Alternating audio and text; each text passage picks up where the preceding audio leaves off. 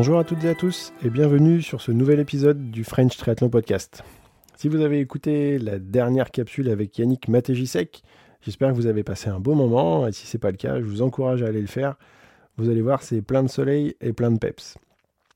Ça parle de Kona, bien sûr, mais ça parle aussi de la vie d'un age group qui veut devenir pro, qui passe pro en 2023, et de tout ce que ça implique par rapport à la vie pro et à la vie perso.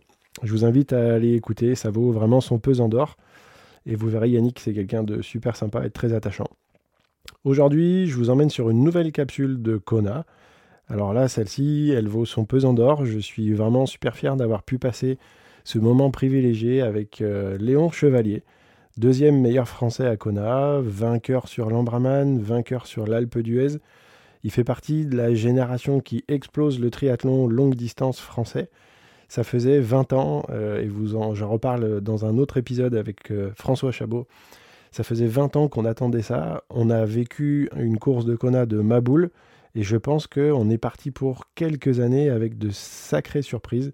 Et Léon sera un acteur majeur de ces sacrées surprises.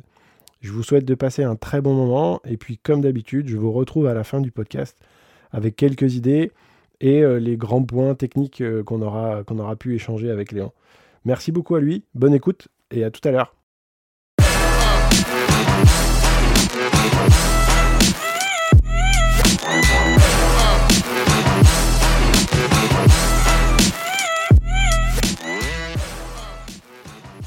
Bon, en tout cas, merci beaucoup à, Léon de me laisser passer un petit moment avec lui. Je sais que c'est quelqu'un qui est très occupé, donc on va, on va essayer de, de faire des choses rapides. Euh, je- je- j'ai- moi, perso, j'ai horreur de me faire, euh, de, me- de me présenter tout seul. Donc, du coup, je vais te faire un petit peu de la présentation. Puis, si jamais il y a quelque chose que tu veux apporter ou modifier, après, euh, t'hésites pas. Ça roule. Donc, aujourd'hui, Léon Chevalier, tu as 26 ans. Je crois que tu pas encore 27, si mes souvenirs sont bons. 26 ans, oui, depuis euh, moins Depuis moins d'un mois, bon anniversaire. Tu vis à Basse en Angleterre. Euh, tu as débuté le tri en 2011 euh, avec une, euh, une, pratique plutôt sérieuse à partir de 2014. Tu passes à l'international en 2018 sur du court distance et le challenge Majorque en 2019, en octobre 2019, te fait, prendre conscience que tu peux passer un cap un petit peu plus profond et en une, rencontre en octobre 2020 avec Rob et Suzy Chitam te permet de, de mettre des- les meilleures armes de ton côté. J'ai pas tout, j'ai pas tout faux pour l'instant. Non, c'est vraiment très bien résumé. Et puis, euh, ouais, t'es allé chercher loin parce que oui, ça doit faire depuis 2011. Je pense que j'ai fait euh, ma première licence à Versailles Triathlon. Et depuis, euh, ouais, on est, maintenant on est, On on est est en où on est. 2022, déjà 11 ans. Euh, pa- par contre, tu fais partie d'un d'un petit, d'un petit peloton de pépites là, qui arrive sur la scène du longue distance, pépites françaises, avec euh, tu crèves le plafond en 2021 en France sur l'Ironman UK où tu fais troisième. On en parlait juste un petit peu en off derrière Joe Skipper et Sam Ledlow. Donc euh, quand on voit ce qui s'est passé en 2022 à Kona, on, voit que c'était une course avec un sacré niveau. Tu fais deuxième à l'Alpe d'Huez derrière Clément Mignon et tu fais euh, victoire, record scratch et record vélo à Embrun en 2021. Donc ça c'était une sacrée saison. Tu devais aller à Kona qui a été annulé et donc tu pars sur l'Ironman Majorque où tu fais victoire et record vélo où tu viens titiller Cameron Wurf avec un marathon en 2,46. C'est une, c'est une- une belle saison, mais en 2022 on s'arrête pas là. Tu nous sors un sixième euh, au championnat du monde à Saint-Georges, avec là aussi un marathon de 46. Une victoire euh, à l'Alpe d'Huez. J'ai pas souvenir d'avoir euh, un, un- un record vélo, mais je, je- je crois, tu me diras après. Non? Non. Ouais, alors j'ai pas eu autant de records vélo. Je crois que des- en général, je suis à quelques Ouais. secondes du. Il y a quelqu'un qui, qui me bat de Embrun quelques 2021, il y a secondes, le mais euh, pro dont j'ai perdu le nom euh, qui Félix, Félix- oui, il me met, Quatre je crois, secondes. 4, 3 ou 4 Ouais. secondes. Donc, euh, il me le rappelle tous les jours sur Instagram. Ok, taquin le monsieur. Et, euh, et donc là, tu finis, de, on est à quelques jours de, de Kona 2022, tu finis septième euh, avec euh, un temps chrono euh, juste euh, stratosphérique. Euh, au scratch, tu fais, euh, tu fais 52 en nat, 4h09 avec euh, pas très loin ou juste devant le record de euh, sur, le, sur le parcours, et un marathon en 2h49, euh, ce qui te fait un, un classement scratch euh, 7, juste en dessous des 8 heures, c'est ça? 7h55 de mémoire, c'est mon plus rapide, euh, c'est mon Ironman le plus 7h55 rapide. Waouh. Waouh, waouh quelle, quelle, progression quand tu décides de passer de 2019 à une pratique plus, plus régulière, à 21, à 22, c'est des saisons de ma boule. C'est quoi le secret de, de Léon? Eh ben, je pense que ça, ça a surpris beaucoup de personnes parce que justement, on n'avait pas vraiment entendu parler de moi. J'ai eu, je crois que c'était en 2017 et 2018, j'étais plutôt sur le, duathlon, donc j'ai fait tous les grands prix de duathlon en première division. J'étais à l'US Palaiso à cette époque-là. Et voilà, je faisais mes études, j'étais à l'INSA Lyon à l'époque, et j'avais juste pas vraiment assez le temps pour me consacrer à la natation. Et donc voilà, j'ai eu une expérience du haut niveau depuis quelques années quand même, mais pas dans le, peut-être pas dans l'œil du public, du grand public, du grand public triathlon, plutôt dans du, des, des, spécialistes. Et ensuite, on a eu, bah, on a eu le, le Covid en 2020, qui a marqué une pause, mais qui m'a donné en fait le temps de, bah, d'augmenter le volume et de, de construire voilà une base solide et de, de faire des gros, vraiment, franchement des progrès voilà, je me rappelle, en un mois à vélo, j'ai fait, euh, j'ai dû augmenter euh, ma PMA, enfin mon, ouais, mon, ma PMA de, je sais plus, 10 ou 20%, juste parce que, en fait, euh, bah, j'ai commencé à m'entraîner, mettre du volume, etc. Et en fait, j'ai eu des progrès très, très rapides parce que pendant tellement d'années, en fait, de 2011 à 2020, j'ai bricolé, en fait, j'ai bricolé, et puis je m'entraînais 5 heures semaine, ensuite 8 heures, ensuite 12 heures. Et finalement, euh, quand 2000, euh, en fin 2020 et ensuite 2021, et que je m'entraîne 25 à 30 heures par semaine de manière euh, bien cadrée avec mon coach, et ben d'un coup, on a des résultats. Quoi. Alors depuis, depuis 2020, où tu es suivi par Rob et Suzy Chitam, que tu as rejoint d'ailleurs, que tu as rejoint là-bas, on, y reviendra juste après. De octobre 2019, quand tu fais le challenge Mayor, que tu décides vraiment de t'investir à fond jusqu'à octobre 2020, tu étais suivi, tu étais solo, étais, tu t'es débrouillé tout seul en fait?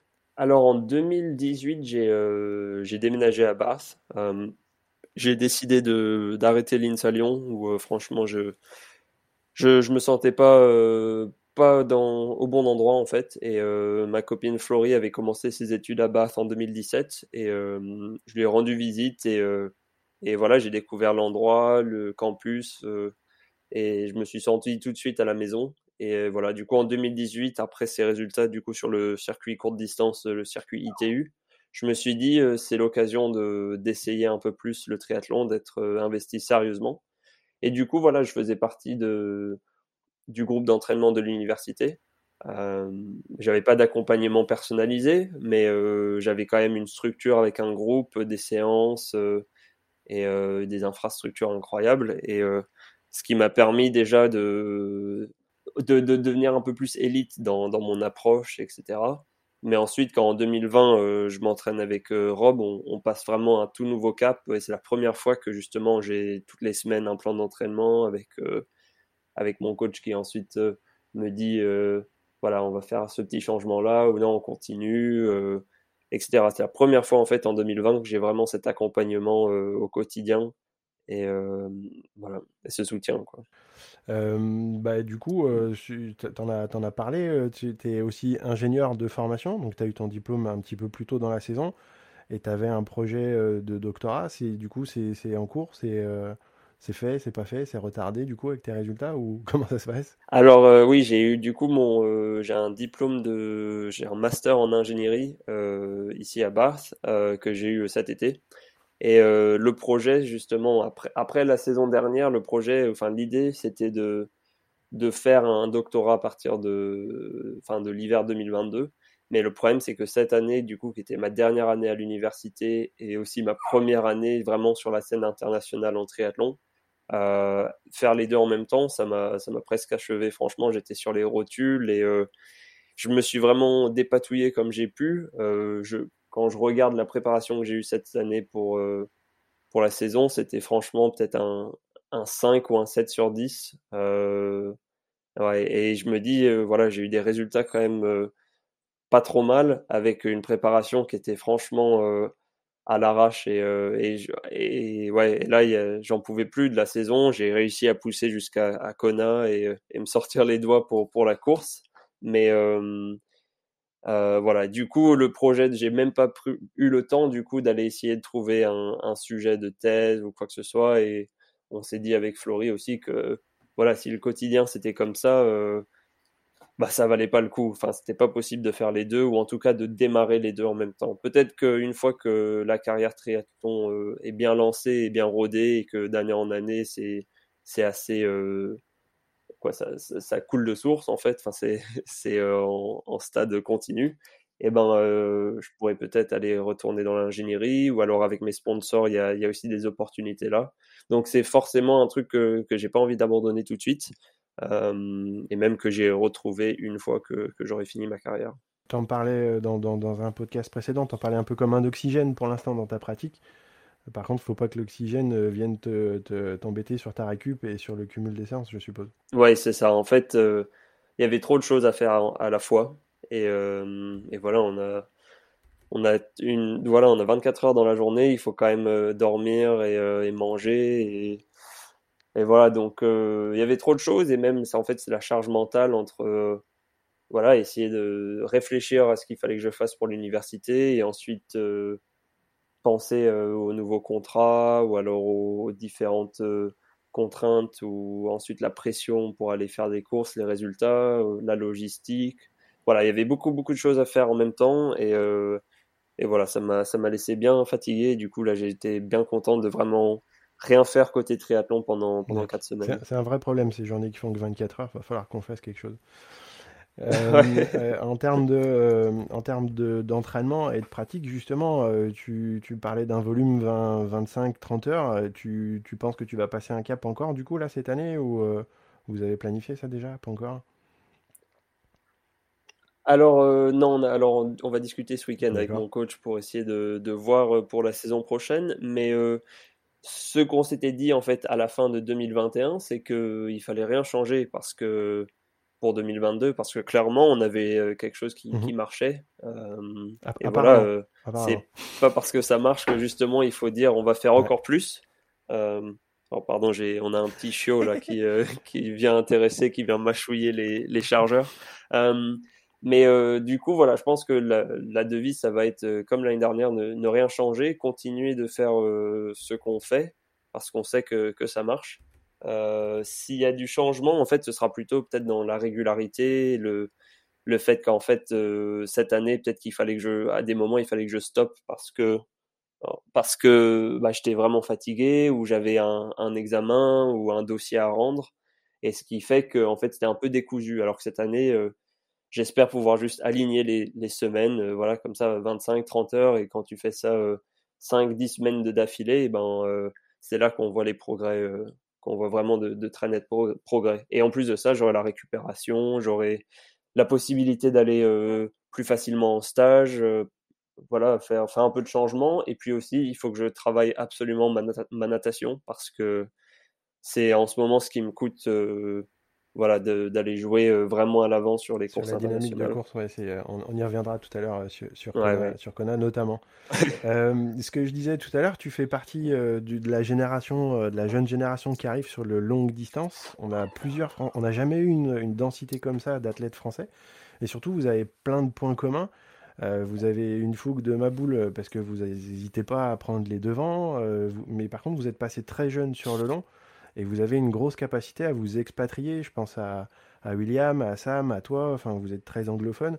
Euh, est-ce que tu penses que ça a eu un impact? Et du coup, dans quel sens sur ton projet, sur tes performances? Comment, comment ça se passe cette internationalisation des jeunes Alors oui, cette euh, internationalisation, enfin justement la, nouvelle génération, j'en parlais euh, dans un sorte de mini-reportage qu'ils ont fait avant Embrun l'an dernier, que après s'être tiré la bourre avec Clément à l'Alpe d'Huez en 2021, euh, et qu'on avait fait tomber le record d'une vingtaine de minutes ou un truc comme ça parce que justement on prend l'avant de la course, on n'a pas de euh, on n'a pas peur d'aller d'aller exploser dans l'Alpe d'Huez ou on prend des risques parce que je pense que c'est la dynamique de course quand on a cinq euh, jeunes de 20 de 25 ans, tout le monde veut, aller plus vite que, que l'autre. Et du coup voilà en fait à la fin il y en a quelques-uns qui, qui arrivent à aller jusqu'au bout et ça fait que, que, tout le monde est allé beaucoup plus vite au final.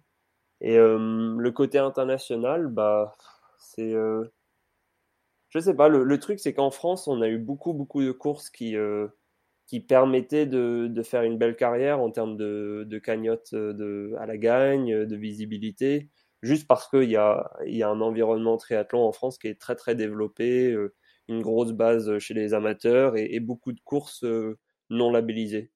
Et je pense que là, les, la nouvelle génération, entre guillemets, on a, on a vu en fait les athlètes sur le circuit international depuis quelques années et on s'est dit, eh ben on va aller, on va faire la course contre eux plutôt que sur du coup les grands rendez-vous et on n'a pas peur d'aller voilà faire les courses un peu à droite à gauche et, et je pense aussi qu'on sort tous un peu d'un de, des écoles de triathlon FF3 avec un passage sur les grands prix euh, en étant jeune ou les championnats de France. Et euh, on a été peut-être euh, laissé un peu de côté par la fédération parce qu'on n'était pas aussi bon que, que certains. Parce que par exemple, Léo Berger, qui est de, de, ma, de mon année de naissance, eh ben, il, est, il est super fort sur le circuit courte distance en ce moment. Et donc, en fait, il y a tellement de, de niveaux chez les jeunes en France, trop de, trop de talent que forcément, il y en a qui sont un peu laissés sur le, sur le côté ou alors qui, qui se développent sur le tard comme moi. Et on est obligé d'aller trouver d'autres d'autres voies pour aller exprimer peut-être notre potentiel. Et euh, et voilà pour pour William pour Clément pour Sam ça s'est ça s'est trouvé sur le sur le long distance donc euh, mais le long c'est c'est un, un choix c'est c'est pas un choix par défaut c'est aussi parce que tu aimes bien ou c'est vraiment parce que le tri c'est c'est euh, un peu un peu un mix des deux tout le monde passe commence un peu par, par le court de distance parce que avec justement les écoles de tri, c'est comme ça. Et puis quand on est jeune, on n'a pas le droit de, de faire beaucoup plus long qu'un sprint ou, euh, ou, un, un, olympique euh, quand on est junior. Et, euh, et voilà, et après c'est aussi une question de, financement et de... Voilà, quand, quand on, a, on a 20 ans et qu'on est encore peut-être étudiant ou voilà, quand on fait le circuit ITU, ben il y a peut-être la prime, c'est jusqu'au dixième avec 100 euh, euros sur une Coupe d'Europe pour la dixième place, sachant que l'inscription à la course était 80 euh, euros ou 150 euros. Ben, finalement, euh, il faut que quelque part on puisse on puisse financer ça. Et c'est saturé en termes de talent, en termes de la fédération qui peut peut-être aider 5 garçons, 5 filles. Euh, et voilà, quand on est le sixième, le septième ou le onzième, on est peut-être encore à un très bon niveau, mais euh, on n'a pas ces soutiens-là. Et du coup, sur le long distance, euh, bah, c'est un format qui, me correspond un peu plus, hein, avec mes, mes, faiblesses en natation et ma force en particulier sur le vélo et un peu à pied aussi. voilà, quand la course est, quand plus de la course plus de la moitié de la course se joue sur le vélo, euh, enfin en termes de durée. De durée. Après, c'est le cas aussi sur le, le court distance. Mais enfin, la dynamique sans drafting, ou alors en tout cas avec drafting limité, euh, ça, ça m'aide à, tirer mon épingle du jeu. Drafting limité. On y reviendra juste après sur Kona aussi. Euh, ok, alors tu parles de faiblesse de natation. C'est tout relatif hein, quand même, parce que nager 52 à Kona. Bref, c'est vrai qu'il y, en a, il y en a 20 qui ont nagé en 48, mais mais c'est quand même quand même pas c'est quand même pas tout faible. Euh, est-ce que pour en revenir à ton côté ingénieur, est-ce que tu penses qu'il y a quelque chose qui te qui t'impacte euh, dans, ton entraînement de ce côté scientifique, que ce soit euh, sur ta rigueur, que ce soit sur ton envie de, de, connaître les choses et de les comprendre avant de les faire, ou il y, a une relation entre les deux qui t'aide ou pas? Oui, alors ça j'en ai discuté en particulier avec mon sponsor nutrition Precision Fuel and Hydration parce qu'on a vraiment cette approche d'ingénieur en fait où on va aller évaluer en avant de la course, on va évaluer les demandes de la course sur les différentes parties, ou alors on va peut-être étudier le parcours et savoir à quel moment ce serait mieux de d'ingérer mon sneakers ou ensuite mes gels ou mon gel caffeine ou alors le taux de d'électrolyte qu'on veut qu'on veut atteindre, le taux de la quantité d'eau, etc. Et donc, euh, c'est vraiment une approche que j'ai développée pendant mes études, euh, cette approche de, penser en, en, amont, de développer un, plan et de s'y tenir pendant la course. Après, on a toujours un peu de flexibilité et, euh, et, des imprévus. Mais quand on a justement ça de, préparer dans notre tête et un plan qu'on peut juste suivre, ça nous évite d'avoir à réfléchir pendant la course et on pense juste à à faire ce qu'on avait décidé de faire. Et ça fait, ça fait deux ans, hein, je crois, que tu fonctionnes avec Précision Hydration. Tu as, senti une. Alors oui, ça fait depuis début 2021 en fait. Tu as, senti un vrai, un vrai changement, que ce soit au quotidien, à l'entraînement ou en course? Ou alors c'était juste une continuité par rapport à ce que tu faisais? Alors oui, le changement en fait, on le voit très bien entre Ironman UK et Ironman Mallorca. Parce qu'en fait, on fait des études de cas à chaque fois sur les plans de nutrition et de d'hydratation. Et, et on voit que, je crois que j'ai, et pareil, on a pu comparer Alpe d'US 2021 et Alpe d'US 2022. Et je suis à 50% de plus en termes de, glucides par heure et pareil, peut-être 60% de plus en, en, électrolytes. Et parce que c'est quelque chose qu'on a développé au fur et à mesure de, de la saison et, des courses qu'on a pu tester et qu'on met en place ensuite pendant, pendant les courses. Et forcément, ça se traduit par de la performance. Il y a bien sûr de, l'entraînement hein, aussi, mais voilà, quand on arrive à mettre assez de, de quoi de, pétrole dans, la machine, et ben forcément on a un peu plus euh, en retour. Euh, pendant pendant Kona, j'avais été voir le la, conférence de Olaf Alexander Bou, l'entraînement des Norvégiens. Lui il parlait d'un apport de 140 grammes par heure sur le vélo. Euh, toi, toi, t'es à quelle à quelle quantité toi? Eh ben ouais, ça m'avait fait rire. J'avais vu ça quand ils avaient annoncé qu'ils faisaient qui disait ouais euh, Morten c'est le seul moyen pour nous d'atteindre 140 grammes par heure. Moi j'avais déjà fait 150 euh, par heure euh, plus tôt cette année avec mes gels de précision et moi j'ai essayé les Morten au début c'est ce que j'utilisais et puis après avoir utilisé les trucs de chez Précision c'est pas parce qu'ils me payent pour dire ça mais je travaillerais pas avec eux si, si ça marchait pas. Donc moi j'ai fait 150 grammes, je l'ai fait sur deux courses, 150 grammes sur le vélo.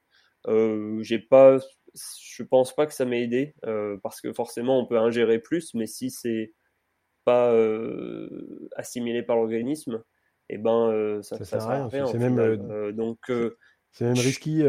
C'est un, un truc en trop. Ça peut créer même des, des, des, inconforts digestifs pour la suite, quoi.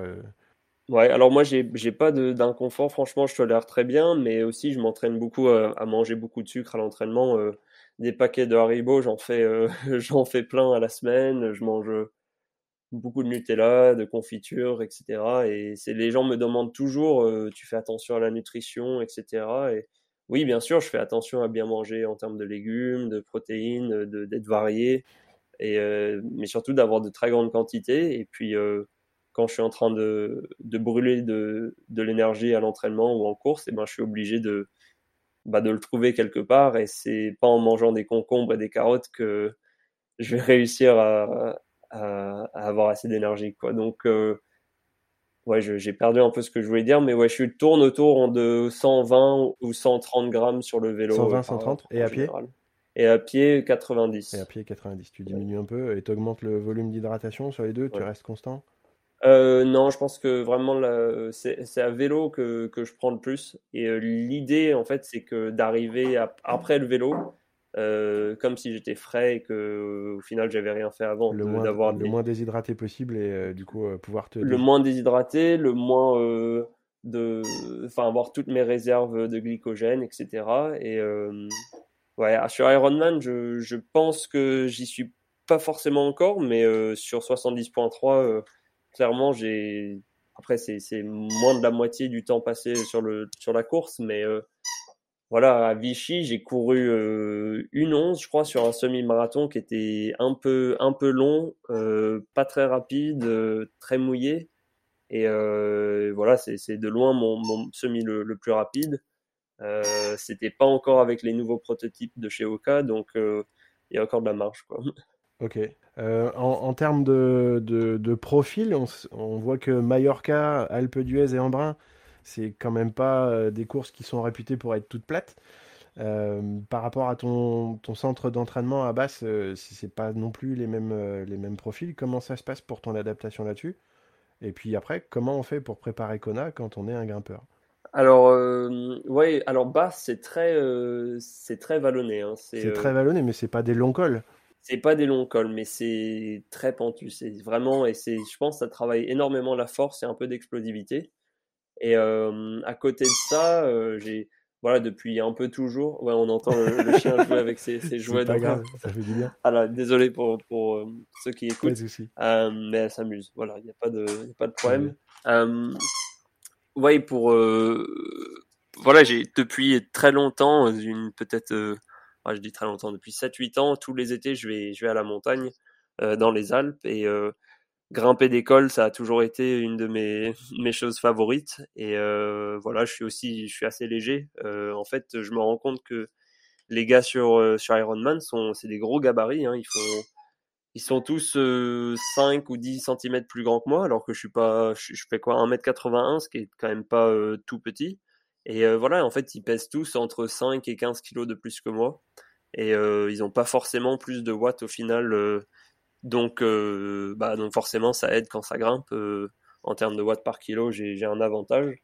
Et, euh, voilà, et puis je bosse beaucoup sur le home trainer pour, voilà, pour avoir cette sorte d'adaptation sur les efforts constants et, longs, que ce soit à la montée ou, ou, sur le plat en position aéro. Ok.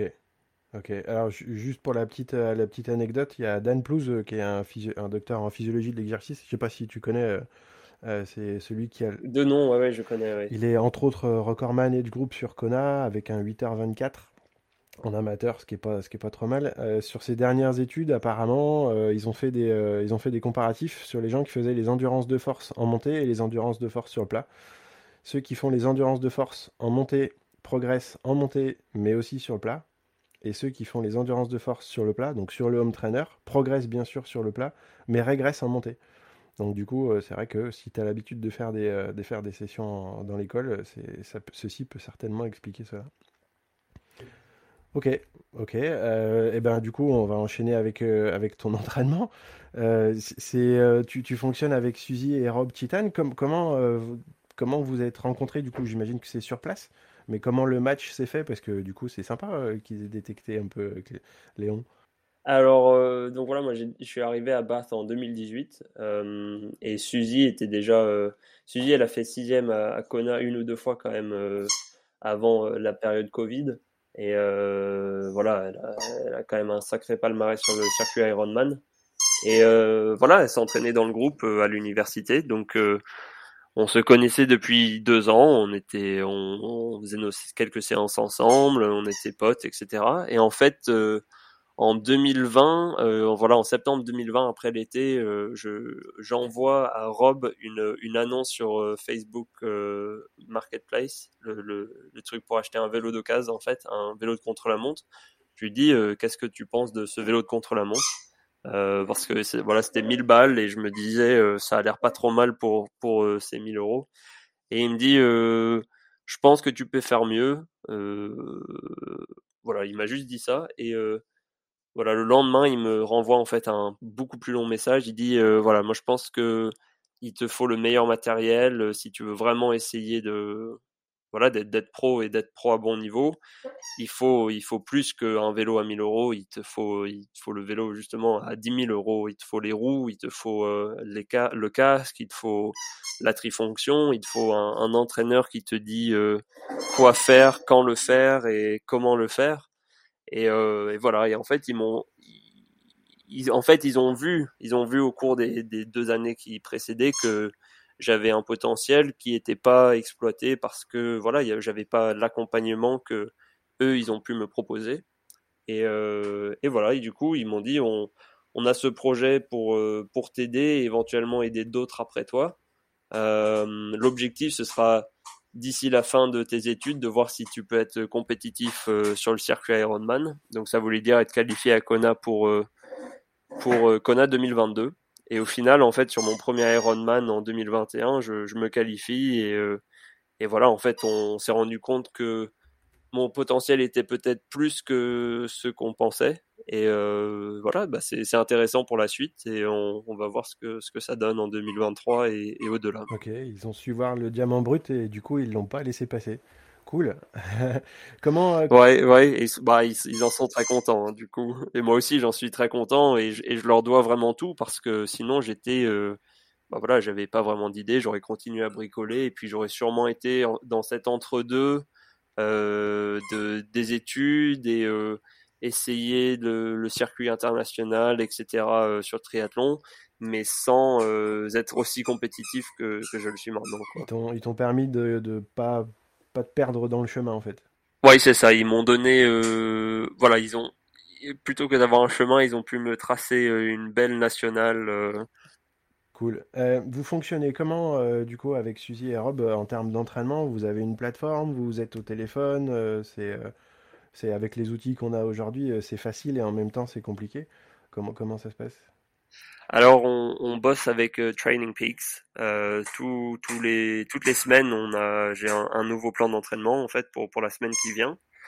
et puis, on a juste un peu au jour le jour où voilà, euh, on habite juste à côté. Euh, moi, je vois Suzy à, la piscine euh, tous les jours quasiment. Donc, on est en dialogue constant, mais on a quand même, voilà, Rob, il a des, plans d'entraînement et des, structures de progression vers un objectif. Voilà, des sortes de périodisation. Ouais, et puis un, une sorte de de plan que qu'on adapte ensuite aux différents athlètes et euh, en fonction de la forme du moment, etc., de l'adaptation en termes de, de fatigue et tout ça. Et euh, voilà, donc il utilise énormément Training Peaks et les outils intégrés à Training Peaks pour, euh, pour me dire ce qu'il faut faire. Quoi. Vous, vous fonctionnez, enfin, vous utilisez le HRV ou pas? Non? Non, alors ça fait depuis septembre 2021 que j'utilise pas de, de cardio. D'accord. Juste le, le, capteur de puissance. Ouais. Donc c'est assez, assez unique, je pense peut-être chez les pros. Et, euh, mais voilà, je vais, je vais recommencer avec. Euh, j'ai euh, petite, quoi, j'ai petite entente avec Garmin pour l'année prochaine et je vais pouvoir utiliser les, les, outils qui, qui vont mettre à ma disposition. Et puis on va essayer de voir comment s'en sert. Rob se sert beaucoup de quand même de du cardio pour voir l'adaptation sur les différents efforts au, fur et à mesure des mois. Mais cette année, j'avais tellement de de choses de, dans ma tête à gérer que j'arrivais pas à me dire eh, bon il faut que je regarde aussi le cardio et euh, donc c'était un truc en moins à penser et puis j'ai juste fait un peu au feeling en fait et euh, bah, je pense que ça, s'est bien passé quand même mais du coup peut-être que je suis allé un peu plus à la fatigue et tout ça c'est ton choix euh, de pas utiliser le cardio c'était pas une décision que vous aviez pris tous les deux c'était toi qui avais dit ça je zappe parce que je, ça, ça va plus m'embêter qu'autre chose Ouais, c'était un peu. En fait, il a arrêté de fonctionner. J'ai passé tout le mois d'août en 2021 sur le home trainer, en fait. Et euh, je pense qu'à force de, de, transpirer comme, comme pas possible avec et à changer les piles, ouais, je pense que voilà, elle a rendu l'âme, la pauvre. Et, et voilà. Et puis j'ai eu la flemme de dépenser 100 balles pour en acheter un, une nouvelle. Et parce que enfin euh, voilà j'ai gagné des courses mais financièrement euh, par exemple en brun toute la prime ça va aller vers euh, l'emprunt que j'ai mis pour pour faire mes études ici donc voilà là ça commence enfin à être plus dans le positif mais c'est quand même quelque chose qu'on bâtit au fur et à mesure des années. Et, voilà les dépenser 100, 100 euros sur une ceinture cardio qui en fait le cardio qui, qui me faisait tergiverser plus que qu'autre chose et ben je me suis dit vas-y je, je le fais pas je continue comme ça au feeling et, et au final ça, ça a porté ses fruits quand même. Enfin j'ai quand même eu les résultats du coup à Majorque et, euh, et j'ai pu en fait faire l'entraînement parce que je me focalisais juste sur euh, sur les watts plutôt que de me dire oh là je suis en train de mon, mon cardio il est trop haut ou oh, il est trop bas etc donc euh, voilà, j'ai juste fait avec les watts. Les watts et le RPE un peu, vous communiquez aussi là-dessus, je suppose, avec si vous gérez la fatigue. Euh... Oui, alors je, en général, quand je vois les séances qu'il qui me donnent, je sais euh, ce qu'il en attend, quel est l'effort qu'il voudrait que je produise. Et donc, j'arrive à, à, moduler par, par rapport à ça. Quoi. Ok. Et du coup, est-ce que vous alors, euh, tu, vois, je en parlais tout à l'heure sur les parcours, euh, parcours montagneux, et quand vous êtes passé sur la prépa Kona, vous avez changé quelque chose, vous avez modifié, ou vous avez juste continué ce que vous faisiez? Ouais, on a juste continué. Franchement, on n'a rien modifié. voilà, j'ai passé, pour la première fois, là, j'ai fait quatre semaines à la montagne plutôt que les deux ou deux et demi que je fais d'habitude. Et, voilà, non, pour Kona, bah, j'ai passé comme d'habitude pas mal de temps sur le home trainer être sûr que je suis confortable en position aéro, que j'arrive à le tenir sur la longueur de, la course. Et, voilà, on a juste continué à faire ça. Et puis, et voilà, et le jour de la course, bah, ça, j'ai pas eu de problème. Après, j'arrive bien en course à me dire qu'il faut passer outre l'inconfort et tout ça. Parce que voilà, des entraînements sur la Queen Cage, j'en ai quand même fait pas mal dans, dans les deux semaines avant la course. Et je me disais, oh, ça va être impossible de, de tenir la position, d'aller vite, etc. Franchement, j'en chiais un peu. Et puis le jour de la course, bah, t'es pris dans la dynamique, l'adrénaline, etc. Et puis je voyais que j'allais vite. Et, et, voilà, et quand en fait, quand au bout de 30 minutes, j'ai repris Camworth, je me suis dit, bon, bah, si, si je roule plus vite que lui, et ben, ça va bien. Et ben, ça devrait bien se passer. Ça devrait bien se passer. Donc, voilà. Ça doit être assez sympa de reprendre Cameron Verf en vélo, effectivement. Euh... Ouais. Est-ce que, alors c'est un peu le but de, de, chaque, de chaque podcast que je fais, j'essaye de, de, choper une séance de pro, entre guillemets. Est-ce que toi, il y a une séance qui t'a marqué ou que tu aimes bien ou, euh, ou au contraire qui, qui t'a fracassé mais que tu voudrais mettre en avant euh, pour, pour, les auditeurs? Alors oui, j'ai lu ça, dans, dans, tes notes et, euh, et j'avais réfléchi à ma, ma réponse. Et la réponse, c'est que des séances, une séance clé, il n'y en a pas. Et euh, c'est un truc que j'ai un peu, que j'ai un peu entendu euh, à droite. En fait, j'ai l'impression qu'il y a peut-être deux philosophies. Le, la séance, il y a des athlètes qui ont besoin de faire euh, une séance dix jours avant la course. Pour débloquer la et avoir certains, certaines données pour être, ouais, c'est bon, je vais être fort. Alors que pour nous, c'est plutôt, moi, ce qui, qui me donne de la confiance, c'est de voir que sur les 5, 10, 15 dernières semaines, j'ai tout fait comme il fallait et que je suis dans une belle dynamique de progression. Et du coup, voilà, il n'y a pas une séance clé. la clé, c'est vraiment plutôt la régularité. Euh, et que des fois, il vaut mieux faire, par exemple, 27 heures d'entraînement plutôt que 30, mais en faire 10 euh, semaines d'affilée plutôt que 30, puis 20, puis 22, euh, puis 35. Et, et voilà. Et donc, donc j'ai pas une séance clé à donner parce que c'est franchement l'addition de toutes ces petites séances qui, qui fait que qu'on progresse. Mais euh, sinon une, une, qui me marque et euh, bah, qu'on fait quasi en fait toutes les semaines, euh, tous les samedis en général, je fais 5 heures sur le home trainer ou 5h30 avec une simulation de course dedans. Et, et celle-là, elle fait vraiment vraiment mal. Mais mais voilà, c'est le fait de la faire toutes les semaines euh, qui, qui, fait que qu'on progresse. C'est que ça marche. C'est pacing, euh, pacing au watt, c'est position aéro le plus possible et, euh, et en avant les 5 heures.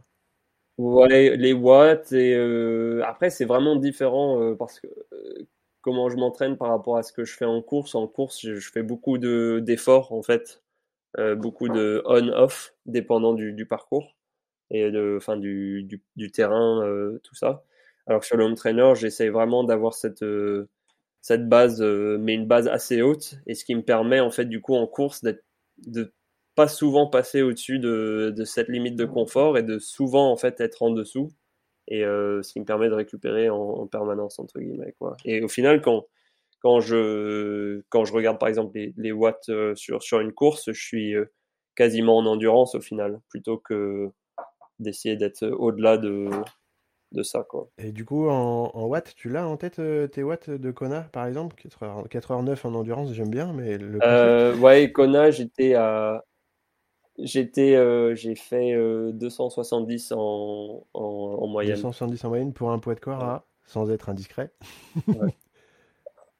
ouais. bah, ça fluctue hein, forcément sur Kona. À mon avis, on doit perdre 5 kilos, mais je suis en dessous de 70 kilos. Je, je me pèse pas, mais euh, je, je sais que c'est à peu près, euh, c'est un peu moins que ça. Proche des 4 watts. Alors que je sais que, quel, voilà. Et en fait, la règle d'or, c'est quand même c'est 4 watts, enfin 4,2. J'ai l'impression que c'est un peu euh, ce que tout le monde fait sur, sur Ironman pour, pour les gros chronos. Euh, ça, c'est ce que Sam veut imposer. L'avantage. C'est ce que Sam veut imposer, apparemment. C'est-à-dire qu'il est dit que tout le monde euh, doit faire ça. Non, non, mais c'était euh, là sur les dernières années. C'est vrai que Cameron Verf était plutôt sur 4 watts kilo et c'est la première fois où on entend un 4.1, 4.2 euh, en moyenne. Enfin, 300... Il annonce 310 ou 315 watts sur les 4 heures, sur les 4 heures 4. C'est ce qui est, énorme. Donc il veut changer. Enfin, ça change les standards. Ouais. Quoi. Ouais. Après, on, va voir.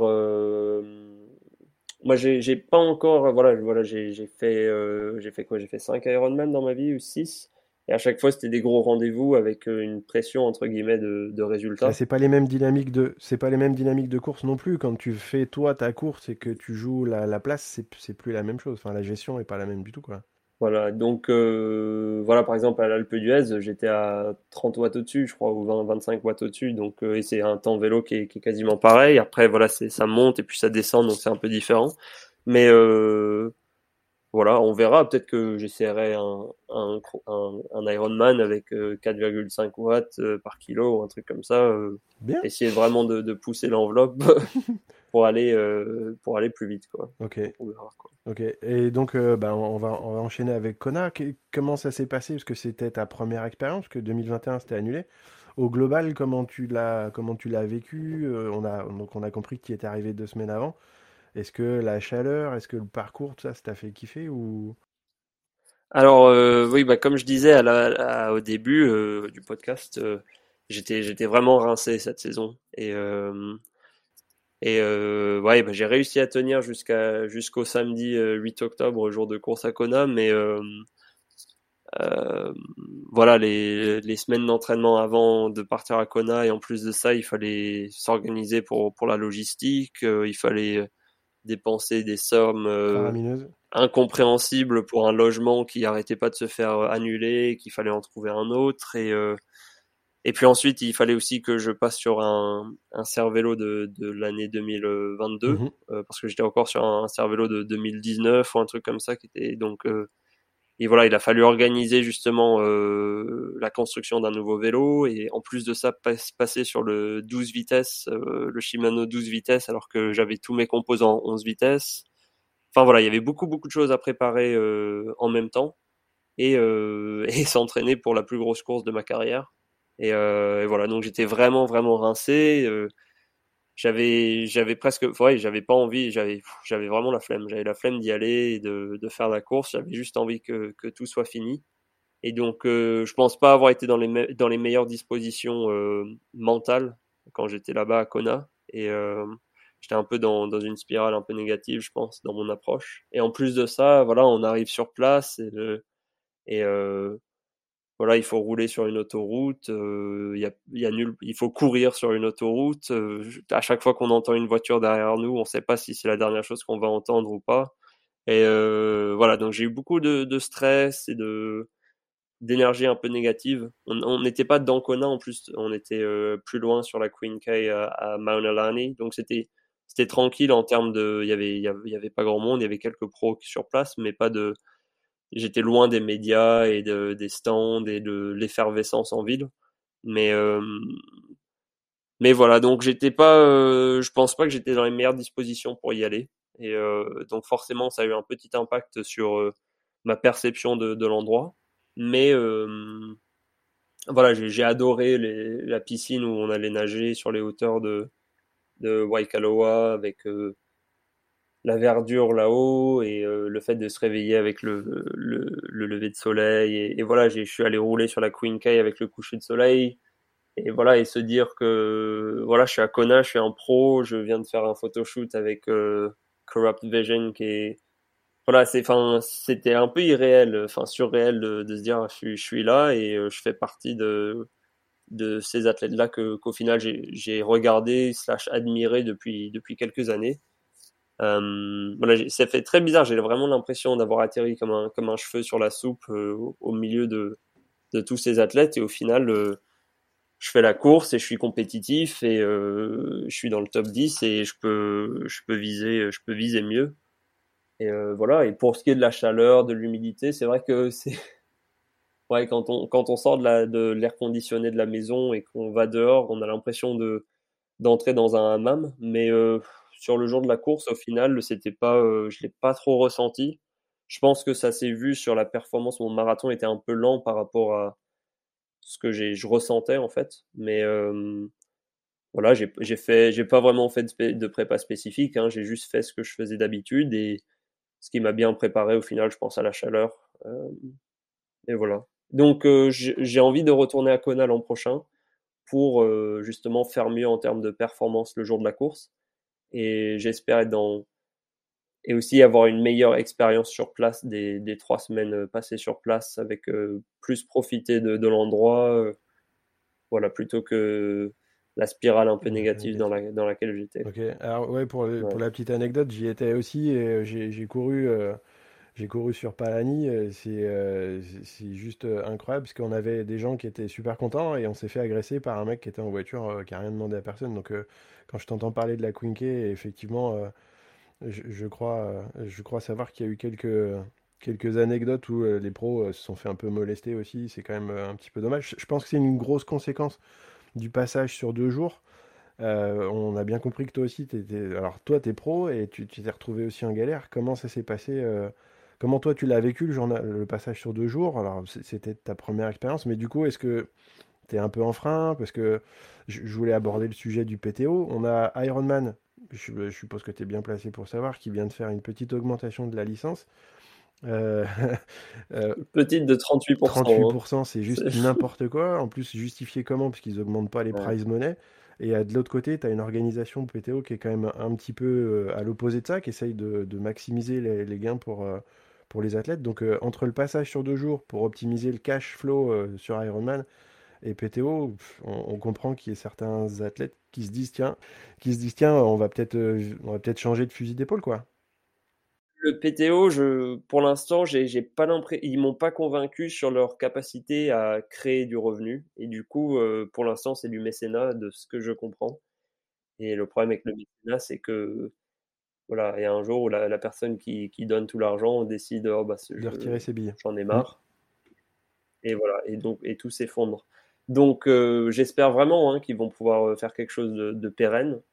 mais pour l'instant, on a aussi enfin Ironman qui, qui, est là depuis des années. Euh, le fait que les gens ils veulent pas faire un triathlon, ils veulent pas faire un triathlon XL, ils veulent faire un Ironman. Euh, et je pense qu'il y a ce côté euh, voilà du, du challenge euh, et de, de, la marque qui, enfin la marque a dépassé de loin le, sport euh, à mon avis. Et je sais aussi qu'il y a beaucoup d'amateurs qui, qui, ont toujours ce rêve de Kona et d'aller faire la course là-bas. C'est le triathlon euh, qui dépasse euh, le sport du triathlon. Et euh, donc, je vois ça difficile à, à faire tomber, surtout qu'Ironman consolide son, son portefeuille de, de courses avec l'UTMB, des choses comme ça. Donc, je sais pas trop. Je sais pas trop. si tous les pros décident d'aller faire les courses du PTO, et eh ben et eh ben ça va changer quelque chose pour Ironman, mais Ironman, j'ai l'impression, se, se focalise beaucoup sur les groupes d'âge en ce moment. Euh, et c'est sûr, comme tu dis, en augmentant le coût de la licence et sans augmenter le prize money, bah, ça va peut-être mettre quelques pros à dos.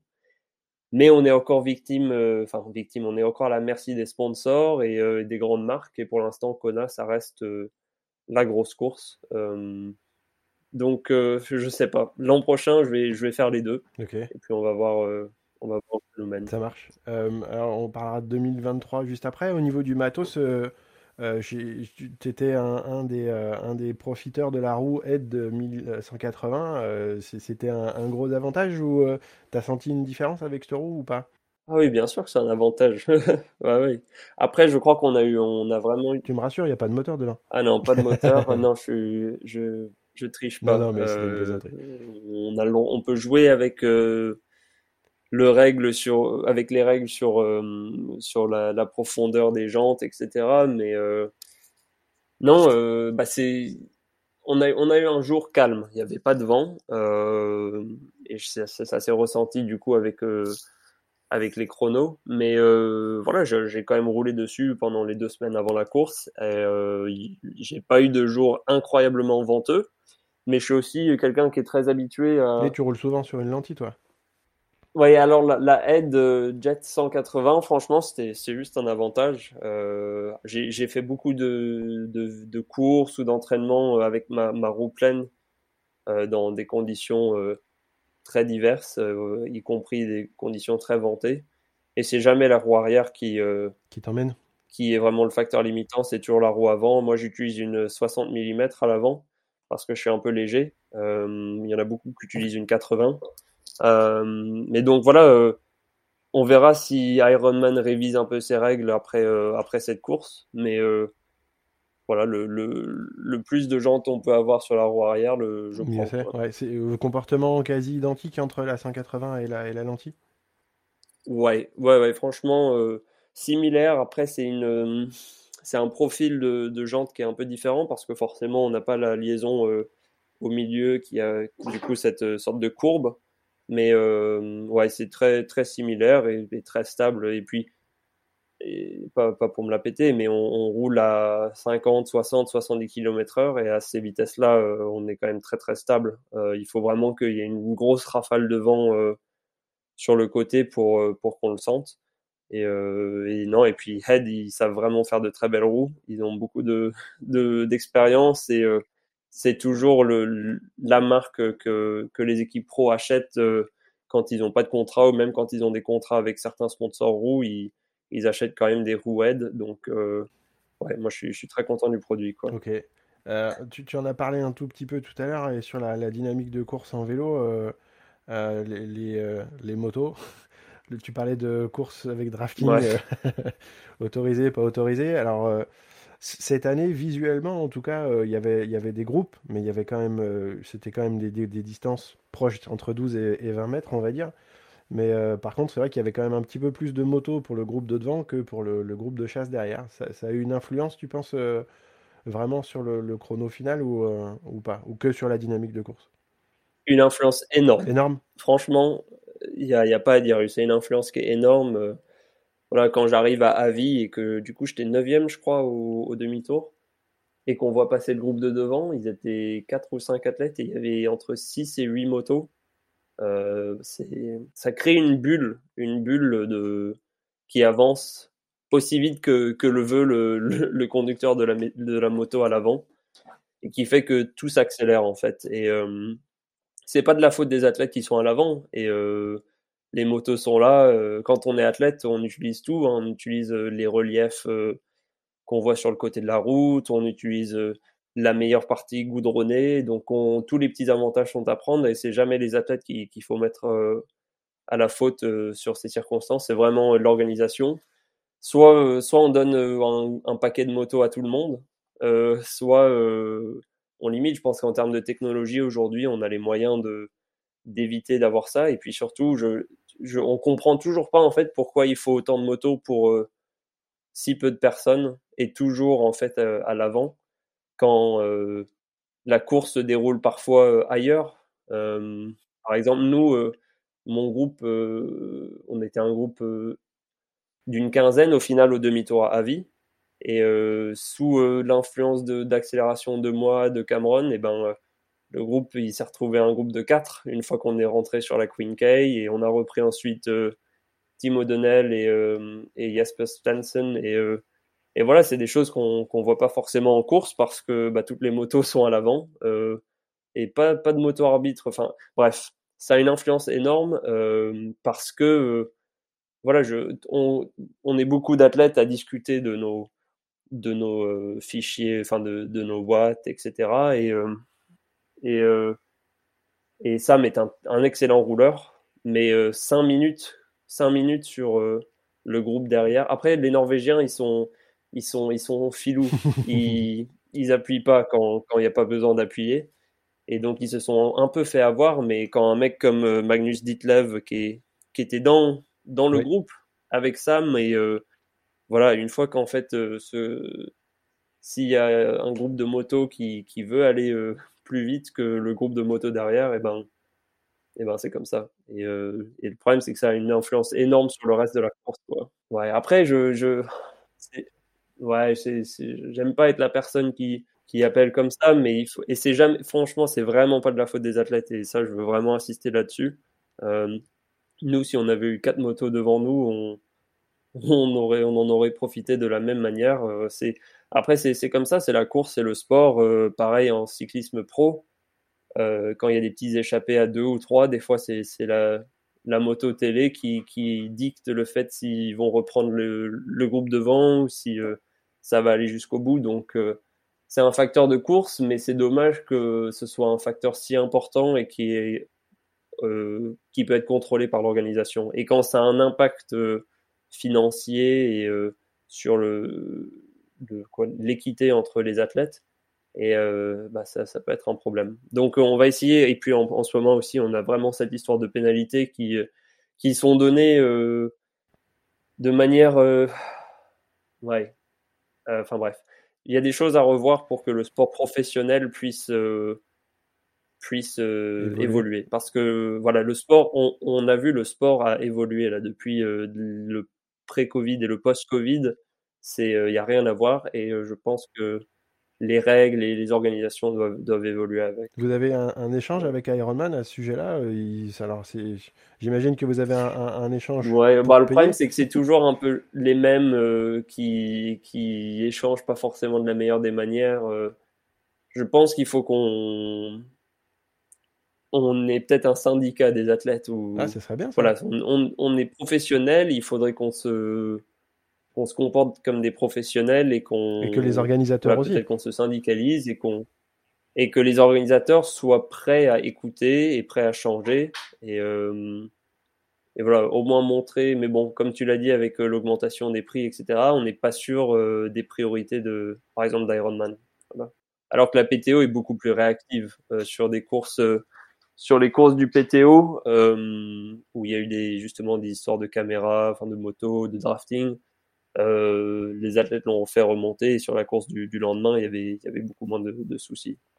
Ok, alors le, syndicat des triathlètes, euh, ça c'est une idée à vraiment mettre en avant parce que c'est vrai que ils font, un peu, c'est les maîtres du monde, mais vous êtes leur vitrine aussi, il faut pas l'oublier et il faut pas que. Sans parler de maltraitance, mais à un moment donné, euh, s'ils augmentent les tarifs pour vous et qu'ils augmentent pas les, les prize money et qu'en plus le comportement des, arbitres et de, des déroulés de course, euh, ça vient interférer là-dessus, vous, vous allez. Enfin, il n'y a plus d'intérêt pour vous, quoi, en fait, au final. Ouais, surtout quand il y a des alternatives. Bah oui. Euh, parce que tout est possible. Voilà, en fait, il n'y avait pas d'alternative à, Ironman. Mais bon, tant qu'il y a, tant qu'il y a Kona euh, et que les marques, le, enfin, les sponsors le, soutiennent, et ben, on sera un peu obligé de, continuer sur, sur le circuit Ironman. Et donc, du coup, après, après le vélo, marathon, tu parlais tout à l'heure, j'enchaîne, hein, j'enchaîne sur le marathon, et tu parlais d'un marathon un peu lent euh, par rapport à, à tes, tes, repères, tes référentiels. Il est un peu en deux parties, euh, ton marathon, parce que jusqu'au 25, on a l'impression jusqu'à Energy Lab, ça va, tu es relativement constant. Et après, c'est là où on a l'impression que ça va un tout petit peu moins bien qu'au départ. Et ben moi j'ai senti, euh, en fait c'est une fois que je suis arrivé sur la Queen K, après Palani, on tourne à gauche. Et euh, je suis arrivé sur la Queen K et c'est là un peu que j'ai commencé à me, retrouver un peu dans un faux rythme. Et euh, toute la partie, en fait, euh, pareil, ouais, jusqu'à Energy Lab, au final, je pense que j'ai pas été trop nul. Même la remontée d'Energy Lab, j'étais comparativement pas, pas trop mauvais. Mais c'était juste toute cette partie sur, sur l'aller-retour sur la Queen K pour y aller. Je, je me suis retrouvé un peu dans un faux rythme, euh, peut-être un peu trop chaud et voilà, j'ai la course, j'ai commencé la course, euh, enfin l'Ironman de la journée. Du coup, oui, en fait, l'objectif pour cette course, c'était de d'avoir une course solide et de d'avoir un résultat euh, sur lequel je pouvais construire en fait pour les années à venir. Parce que faire une course flamboyante et se brûler les ailes au final après 30 km sur le marathon et avoir euh, une 21e place euh, parce que j'avais explosé, c'était moins, euh, bon pour le, pour le futur qu'une 8e place bien solide, bien ancrée dans le top 10 en se disant j'aurais pu donner plus, je peux travailler ça, je peux travailler ça. Et voilà, donc quand je suis parti sur le marathon et que j'étais en 5e position, du coup, je me suis dit voilà, tu, tu vas tranquille et puis si, euh, si à l'avant il se passe euh, quelque chose et ben peut-être et que moi je reste solide je peux peut-être avoir un podium. Je, je l'ai pensé en fait toute la montée de jusqu'à ce que j'arrive sur Queen K. Et euh, et pareil je me disais voilà si je suis solide et que je perds pas trop de temps et ben je, je suis quand même peut-être assuré d'un top 10 ce qui était vraiment l'objectif et, et, voilà quand je suis arrivé sur la Queen K et ben je me suis rendu compte qu'il allait falloir que, je bosse pour pour ce top 10 et euh, au final, ça l'a fait. Et puis, je suis à, l'arrivée, je suis à une dizaine de secondes de, de Sabi en sixième place parce que euh, j'ai eu un sorte de, de renouveau de, de fraîcheur euh, sur la dernière demi-heure. J'étais, je suis passé de faire du 4,10 au kilomètre à faire du 3,53. J'ai regardé, j'ai 3,53 de moyenne sur les 30 dernières minutes sur le marathon, ce qui est, ce qui est pas trop mal. Et en fait, c'est, je pense, vraiment une idée de, une histoire de de rafraîchissement. On m'a, on m'a tendu une énorme bouteille d'eau glacée euh, à un ravito. J'ai tout mis sur ma tête et euh, ma, température corporelle est vraiment elle a chuté et je me suis senti beaucoup mieux. Pareil, Joe Skipper m'a dit la même chose. On lui a tendu une de ces grosses bouteilles et il a commencé à recourir vraiment comme comme un lapin. Et et je pense c'est vraiment ça. Ceux à l'avant qui qui ont couru vite, c'était peut-être parce que on ils ont réussi à se rafraîchir comme ça de manière vraiment efficace. après, voilà, si j'étais bien rafraîchi, j'aurais pas couru 2h36, mais j'aurais, je pense, été au-dessus, plutôt plus proche des 2,45, 2,43 que là, le 2,49. Je sais que je peux faire beaucoup mieux, quoi. Donc, on verra pour l'année prochaine. Ok, donc ça, ça laisse des belles perspectives. Alors, entre ta préparation et la, gestion et l'apprentissage que tu as eu, euh, ça laisse des belles perspectives. Euh, et, du coup, projet 2023 et à court, moyen et long terme, c'est quoi du coup euh, Léon Chevalier 2023 Alors, euh, du coup, bah, le projet à long terme, enfin l'objectif à long terme, ça va être. Euh, voilà, après, je pense, après l'année que j'ai eue où je termine 6 et 7e au championnat du monde. Ah oui, bah du coup, je pense après la, saison que j'ai eue avec deux top 10 euh, en étant, voilà, avec les études, etc., le, le, fait que je peux vraiment progresser, en particulier en natation et en course à pied. Je pense que l'objectif à long terme, ça doit être d'être champion du monde. Euh, après, je sais qu'on est plusieurs à, avoir cet objectif, donc euh, c'est jamais donné. Mais euh, ITU, ou, peux... ou Ironman Ironman Ironman, oui, oui. Enfin, ouais, après, on verra le, la direction que prend le sport. Je, je... Aujourd'hui, je pense qu'il faut dire voilà, gagner Kona. Mais peut-être que d'ici quelques années, euh, l'aiguille elle va changer et puis ce sera gagner le, le challenge PTO. Je ne sais pas ce que c'est, mais je pense que l'objectif, c'est de, c'est d'essayer d'être euh, un des ou le, le meilleur triathlète longue distance. Euh, et voilà, et donc ça, c'est un objectif à très long terme. Et euh, donc à court terme, il faut que je me donne ces objectifs de progression en natation, en course à pied, l'apprentissage du haut niveau, des, des courses à l'international, des stages, de... il y a plein plein de choses à apprendre et à, et à optimiser. Euh, et puis aussi donner le temps à mon entraînement euh, personnel. Voilà, ça fait 2-3 ans que je m'entraîne euh, vraiment structuré et professionnel, entre guillemets. Alors que les Norvégiens, par exemple, ça fait une dizaine d'années qu'ils sont déjà investis de manière exceptionnelle jour, jour, après jour et ils ont un accompagnement qui est incroyable avec une grosse équipe derrière eux. Donc, euh, et je vois déjà que je suis quand même pas si loin. Je, je, je peux rouler plus vite qu'eux, je, je suis pas si loin en natation et en course à pied, je pense que je peux aller plus vite aussi. Donc, euh, donc on verra. Et pour 2023, bah, euh, on, sait qu'on va à Kona en 2023. C'est, c'est pas encore sûr pour 2024, mais en 2023, ce sera Kona. Et un top 5. Enfin, je pense que je peux aller essayer de jouer le podium, mais un top 5, ce serait ce serait déjà une bonne base. Euh, septième, t'es pas qualifié d'office pour 2023, euh, si? Non, il hein, faut aller chercher. Non, pas ce que je sais. Il faut que ailles chercher la qualif euh, quelque part. Tu sais déjà où? Je vais sûrement commencer en Afrique du Sud, qui est très tôt dans la saison. Moi, ça m'ouvre des portes pour le reste de la saison, dépendant de, de cette course. Ça marche. Euh, et du coup, je me permets, hein, les, Norvégiens, euh, ils ont changé un peu la, donne. Euh, je t'entendais parler, je sais plus si c'était sur un podcast ou sur un, reportage écrit, mais jusqu'à il y a encore pas très longtemps, courir 2,50, c'était déjà une promesse d'une belle place. Là maintenant, 2,45, c'était bien. Et là, c'est en dessous de 2h40. Ça, ça, sort des marathons de, de fou. et du coup, c'est une priorité d'aller accélérer en course à pied, entre autres Ouais, je crois que j'avais dit qu'il fallait qu'il faudrait un jour courir en dessous des 2,30 pour être euh, compétitif. C'est le, projet. Bah, puis c'est le projet de c'est le projet c'est le projet de la team euh, Blumenfeld, enfin euh, d'Alexander Blue, hein, c'est voilà. moins de 2,30. Donc je pense que voilà, ça a été démontré au fur et à mesure là, de, de la dernière année que c'est là où va le sport. et je pense qu'on en est tous un peu conscients et du coup on va tous aller vers cet objectif-là. Après, il faut pas oublier quand même les deux autres disciplines. Hein. Euh, mais c'est sûr que si quelqu'un court 2h28 euh, et que derrière euh, quelqu'un qui court 2h38, et eh ben ça fait quand même 10 minutes, ça fait difficile à aller chercher ailleurs. Mais oui, moi je pense que il y, a, y, a, bien 5 ou 10 minutes à aller chercher sur le vélo encore. la natation, il y a des années où ça s'est nagé en, en 46 minutes. Et voilà, je, ouais, je, je pense vraiment qu'il y a encore plein de nouveaux niveaux à aller débloquer, entre guillemets. Euh, et déjà, voilà, donc moi j'ai fait 2h49, j'étais le plus lent euh, à pied dans le top 10. Euh, donc, euh, donc voilà, ça montre un peu le, le niveau aujourd'hui. Euh, ouais, c'est la réalité, quoi. C'est la réalité des, des choses. Et euh, voilà, le, ce qui est, ce qui est bien, c'est que je pense que j'ai de la physiologie, etc., pour courir euh, sous les 2h30 au marathon.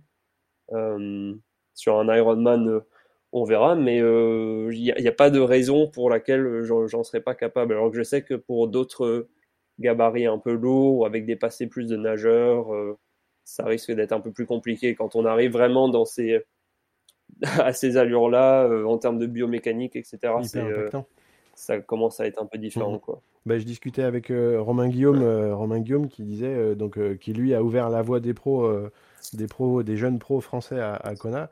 Il disait clairement que c'était la nouvelle génération qui, qui lui faisait perdre le sommeil, quoi, parce que clairement c'est des performances, des performances où même lui à sec parfois il était, il était, il était pas capable de faire ça. Donc c'est pas ouvert à tout le monde et donc Ouais, c'est pour ça que je me permettais de te poser la question, parce que les Norvégiens, au final, euh, ils, peuvent, euh, ils peuvent se faire retourner la tête. On dit que Yann Frodeno aussi euh, perd le sommeil à cause de ces Norvégiens qu'il n'a pas pu affronter, parce que finalement, lui, il n'a jamais eu autant de confrontations directes. Vous, il y a eu une course, tu, tu parlais, 2h49, c'était le marathon le plus long. Enfin, là où il y en avait que un ou deux qui pétaient les 8 heures, là, du coup, vous êtes 10 ou 11 à être passé sous les 8 heures. Donc c'est euh, extraordinaire le, niveau quoi. Et ça c'est une carotte pour toi, c'est une, source de motivation, c'est pas quelque chose qui t'effraie.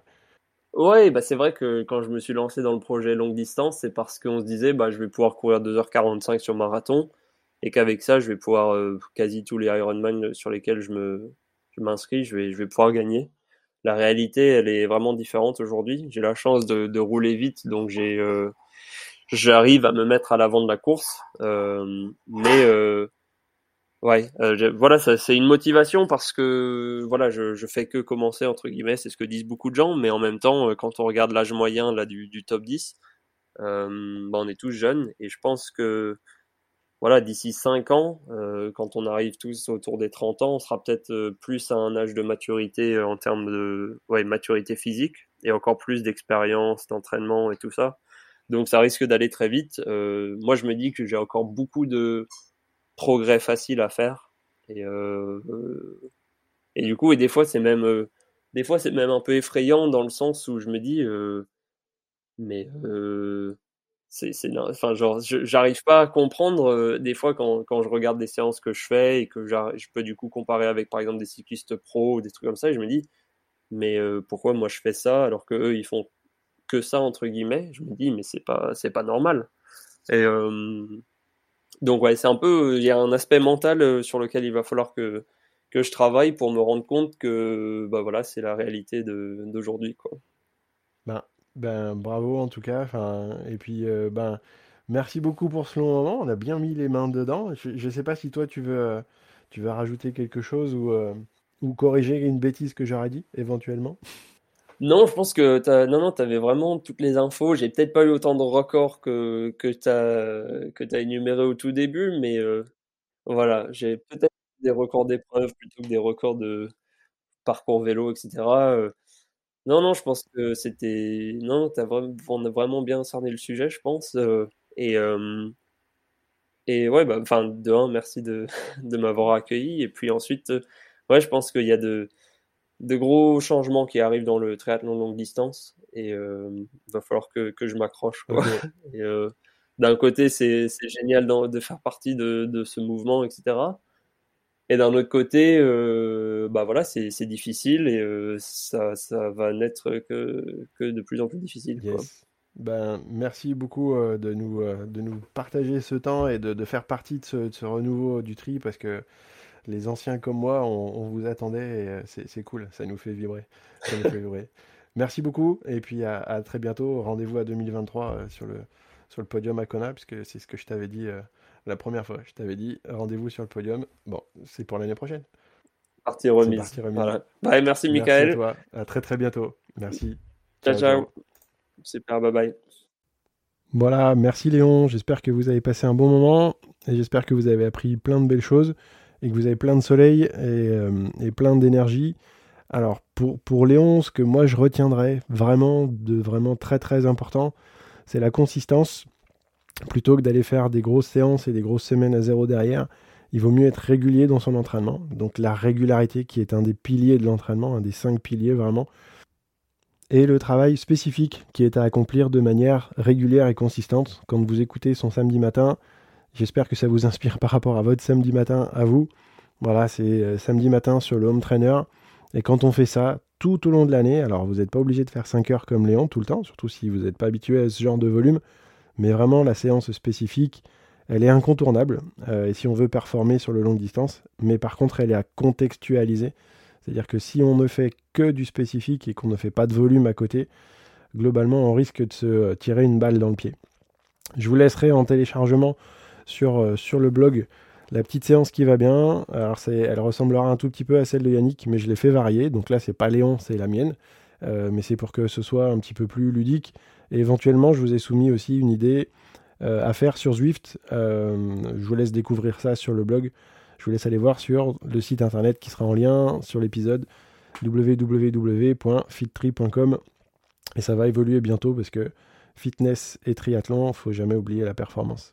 Merci beaucoup pour votre écoute. J'espère que vous avez passé un bon moment. N'oubliez pas d'aller vous abonner au podcast. N'oubliez pas d'aller le noter si vous avez passé un bon moment. Ça fait toujours plaisir. N'hésitez pas à communiquer si vous voulez envoyer des petits messages. Euh, vous avez soit la page Facebook soit la page, euh, Instagram. Ça sera avec grand plaisir. Et puis rendez-vous la prochaine fois avec un nouvel épisode et plein de belles choses sur le. A très bientôt. Ciao ciao.